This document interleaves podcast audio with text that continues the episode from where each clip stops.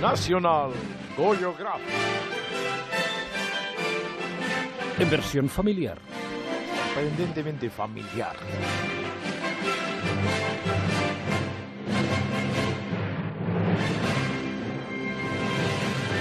Qué bonita sintonía.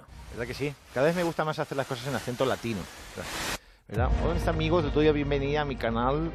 Me encantaría poder hablar así. Deberíamos homogeneizarnos así. Bueno, iba, iba, tenía. Yo soy el rey de la improvisación, como ya sabéis. No tenía idea. Como sí, pues ya lo sabéis vosotros y mi pareja. Y ella ya lo sabía también. Soy el rey de la improvisación. Traía otro asunto estudiado porque yo pensé que íbamos eh, por un despiste de producción, no mío, en ningún caso.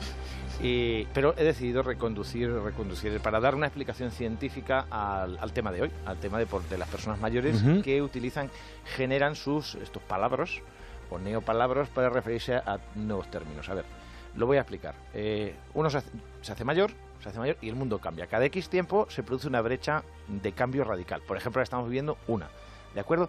Y la gente que está en un lado de la brecha, la gente del tiempo, por ejemplo, gente de 60 años. No sé si conocéis a alguien, así que tenga 60 o Yo, esté a punto de alguno. cumplirlos. Claro, pues de repente vienen de un mundo... Que te ríes. de un- De nada, de nada. Vienen de de las un caras mundo- de. No, a ver, que, que ojo, no, lo- no hay que relacionar la edad con el estar mayor. Nunca jamás. ¿De acuerdo? Ser- porque esto es así, o sea, es decir, la edad, tú notas que hace la edad en el agotamiento. O sea, tú puedes tener 60 años y conservarte estupendamente como nuestro jefe, que es runner, Exacto. que es runner, por ejemplo, runner, runner. Voy a poner runner. eso. Claro, ¿cómo dirán los, los, los, los que ahora son abuelos? Runner, ¿verdad que sí? Es decir, runner dirán rana o dirán, en lugar Yo de digo corredor. Es que eso es lo que hay que hacer, pero no es lo mismo, Juanra. Te voy a explicar la diferencia. ¿Tú sabes la diferencia entre un runner y un corredor? Me la vas a decir tú. El, el fos- el brillo de la ropa. 800 euros de material fosforescente. Eso es. Esa es la diferencia. Pero sí que es cierto, esto, claro, tiene que ver con que el mundo cambia. Entonces, ¿quién se, eh, genera nuevas palabras? El inglés. El inglés es muy rápido como idioma y a nuevos conceptos, nuevo término. Por ejemplo, si tú odias a alguien, eso en inglés es to hate. Igual que a run le añades el prefijo er y se convierte en runner, da un sustantivo, pues to hate, hater, Claro. odiador. Pero tú no vas a decir con tus 60 años en Twitter, pasa de fulano, que es un odiador, cuando publicas No. tus artículos esto de Infolibre y siempre sale alguno que sabe que es un hater, ¿verdad? Que tú lo Sí, sabes. Tengo unos cuantos, sí. Tú no, tú no tienes, no vas a decir, tengo unos cuantos odiadores, porque si no serías la mofa y befa de redes. Dirían, oh, Juanra, odiadores, par 10, vive Dios, probarán tu acero. porque suena a término de Quevedo, ¿verdad? Sí. Entonces hay que parecer. Pero ojo, aquí cuidado, porque cuando hacemos esto, cuando torcemos el inglés, cuidado, eh, hay una cosa que hacemos en España que es hacerlo mal. O sea, por ejemplo, no decimos los youtubers, youtubers, o, ¿eh? youtubers tendría que ser youtubers. No sé si lo pronuncio bien, youtubers, ¿verdad? Porque es YouTube, pero decimos youtubers y YouTube. ¿Por qué el español habla inglés mal deliberadamente? Por miedo al otro español. Y te lo pongo un ejemplo, voy a tener que decir una marca de whisky que es White Label. Hmm. White Label, la gente va y dice, ¿me das White Label? Y no lo entiendo, porque eso es un híbrido. Es decir, o White Label o Vite Label. Sí o sí. Eh, vale. No quiero decir que vamos a ser coherentes, o lo castellanizamos del todo, o recurrimos a, a su sonoridad inglesa. White Pero eso es muy, eso es muy de, de- de cosa de familia. ¿Pero sabes por qué pasa? Porque si tú le dices al camarero, tú entras, a un bar, tú entras a un bar y dices, ¿me das un white, un white label? Si conste- por favor, ¿me das un white label? La gente va a decir, oh, un white label, el white del inglés. y se van a reír. verdad. Pero si entras y dices, perdona, ¿me das un Vite label? Van a decir, oye, un Vite label, el castizo, que es también unos churros para acompañarlo. O sea, entonces tiramos por el caminito de en medio, ¿verdad? Y eso es lo que lleva a que la gente se invente esos palabras y acabe diciendo, y al final los aceptemos como normales, hasta el hecho de que algunos de ellos forman parte ya de nuestra eh, habitual forma de expresarnos. Por ejemplo, analítica. La analítica era una función de la matemática y no tenía nada que ver con la sanidad. Pero no sé qué abuelo o abuela, por ser inclusivo, empezaron a decir, macho el médico una analítica. esta Pero es que es correcto decir No, analítica. no es correcto, no es correcto. Te recomiendo que leas a Lázaro Carreter, el tardo en la palabra, donde explica además el origen de el por qué se ha ido metiendo este palabra aquí. Y, y- y corremos el riesgo de que sucedas con, otro- con otros. Cupcake. Cupcake o cupcake, no sé cómo le decís a la cupcake, que sabemos que es un pastel de anarquía, por cup. y cake por pastel. Gracias, amigo. Cupcake, ¿de acuerdo? Y luego está muffin. O sea, yo este tipo de cosas, a ver, esto es, ya te digo, si una palabra es nueva, acepto la denominación nueva. Pero si ya existe, el otro día, por ejemplo, por ir terminando la sección y llegar a alguna parte, me fui a una cafetería típica de Madrid, un Starbucks, Y, y paso y digo, me das un... Claro, ya me cuesta pedir un café normal, porque allí no hay. O sea, es decir, tienes... Sí, tienes que pedir un... Frappuccino, cosas- por sí, ejemplo. Cosas frappuccino raras, que sí, dices, a mí me cuesta decir me das un frappuccino porque parece que estoy invocando la aparición de un cartujo asiático. frappuccino.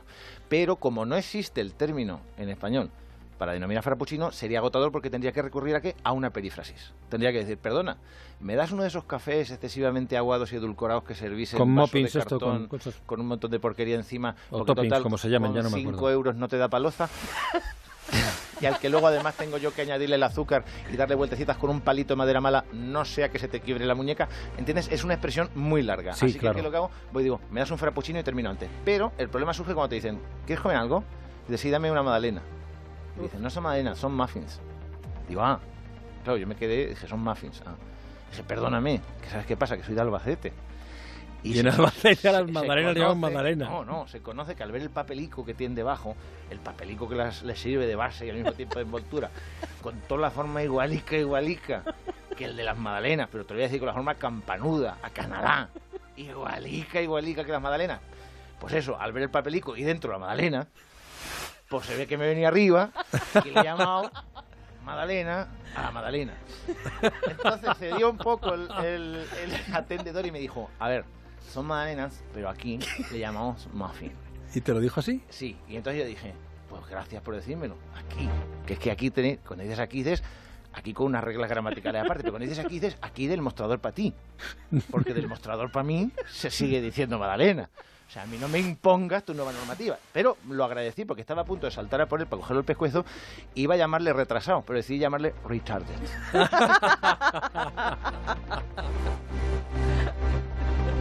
ya está. ¿Qué más quieres que te cuente por lo que pagas, hijo mío? No, verdad, vamos a ver.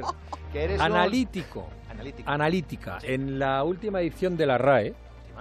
Que es que Lázaro Carreter escribió el dardo en la palabra cuando tú casi no habías nacido. Pero es por eso estoy haciendo paleoantropología y diciendo que en su momento esa palabra se incorpora al uso por el mal uso, precisamente, como otras muchas. La tercera acepción de analítico, analítica, análisis clínico. Sí. La primera perteneciente relativo al análisis, la segunda que procede descomponiendo o que pasa del todo a las partes. A ver, sí, también ya lo he entendido. Sí, es que soy presentador y a veces me cuesta. Estás haciendo ahí la analítica. Y tercera es análisis clínico. Claro, pero, que, pero eso no significa que yo no lleve razón. Lo que quiero decir es que hemos incorporado un neopalabro en su momento que no tenía ninguna... o sea, a través de la deformación de unos abuelos. que la, Es decir, ¿qué no te garantiza que decir tironepover pueda... Si, si el uso dice que tironepover es determinada cosa, pues tironepover aparecerá. Tironepover es un verbo Tironepover, dícese... a ver, del oye, padre de Romina Pover. No, pero ahora mismo hay el verbo como shipear. Shipear. Chi- Chipear, ¿qué es chipear? Shipear. Shipear es en redes sociales ver cómo, eh, cómo, van la- las, eh, cómo van las relaciones entre un influencer y otro influencer. Ah. Stalkear, por ejemplo.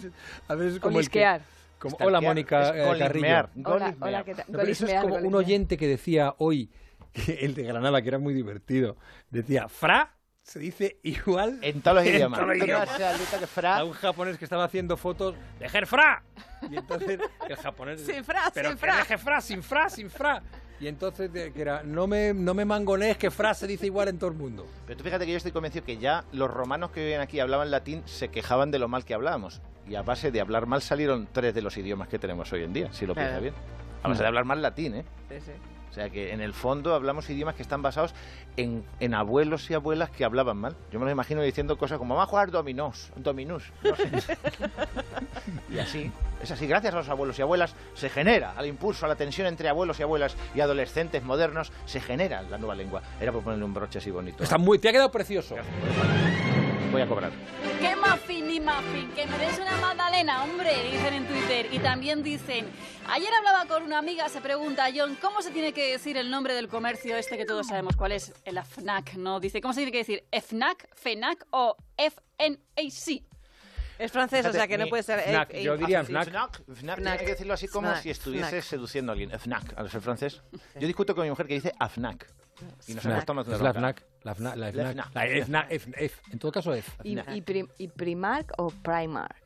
Eh, pues depende, si, si eres Calais dices Primark. NDB Primark. O Leroy Vamos al Merlin o Leroy Merlin. Claro, te De ponemos verdad. así. Lo estáis poniendo exquisitos. Claro. Le Roi Merlin. Claro. Leroy Merlin. Carrefour. Que además el, el Leroy, era, Carrefour, sí. Leroy era, era Arturo y Merlín era el mago. O sea, ahí hay una confusión. Dice John que se tiene que decir, el mismo que preguntaba lo de FNAC, dice que se tiene que decir Primar. Primark. Así escrito, Claro, Primar. claro. Y- ce- Sin y K ni nada al final. y. Estáis de viernes, ¿eh? Estáis de viernes. The Fridays. The, the Friday because the weekend.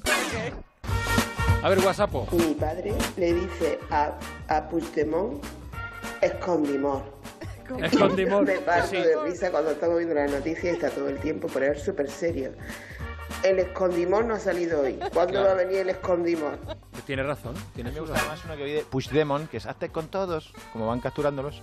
Puigdemont. He tardado en pillarlo, ¿eh? ¿Tú, tú lo has pillado, Bego? Parece de Matías, ¿verdad? Hacemos me hacéis arte todos los viernes. Os agradezco. Demon. Ay, ya anda por aquí, Mónica.